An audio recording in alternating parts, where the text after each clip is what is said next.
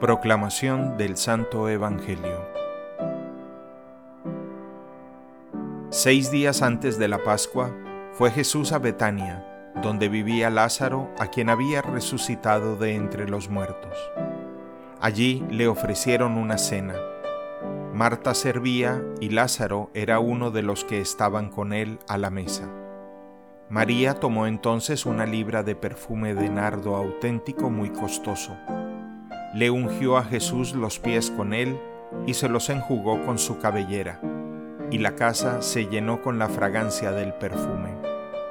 Entonces Judas Iscariote, uno de los discípulos, el que iba a entregar a Jesús, exclamó, ¿Por qué no se ha vendido ese perfume en trescientos denarios para dárselos a los pobres?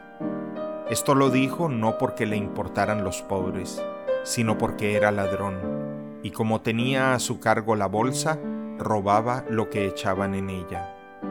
Entonces dijo Jesús, déjala, esto lo tenía guardado para el día de mi sepultura, porque a los pobres los tendrán siempre con ustedes, pero a mí no siempre me tendrán. Mientras tanto, la multitud de judíos que se enteró de que Jesús estaba allí, acudió no solo por Jesús, sino también para ver a Lázaro, a quien el Señor había resucitado de entre los muertos. Los sumos sacerdotes deliberaban para matar a Lázaro, porque a causa de él muchos judíos se separaban y creían en Jesús. Palabra del Señor.